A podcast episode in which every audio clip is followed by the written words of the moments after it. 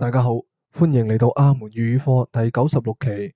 今日要教俾大家嘅俗语系，要教俾大家嘅句子系：你拖延症发作嘅时候做紧嘅事，其实就系你下半世人应该做嘅事。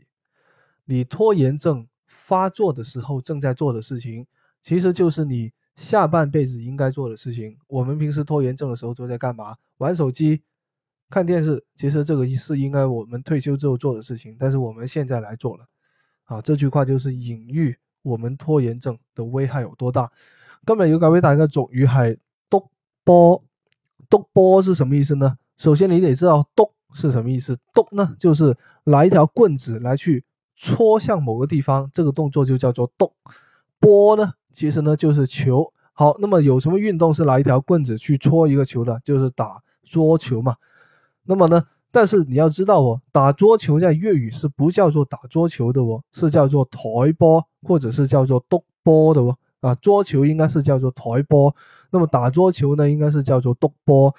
那么呢，其实呢，督波它一开始呢，是在一八七五年的时候，英国有一个军官，他在驻守这个印度的时候，发明了这种在台上去打球的这种游戏。那么后来呢，就变成了。斯洛克啊，后来发展出了这个呃英式的英式的玩法跟美式的玩法。那么下次如果有人去叫你去打桌球，你就可以跟他说一句：“好啊，我等下才会督波啦。”好，今天的内容就先到这里。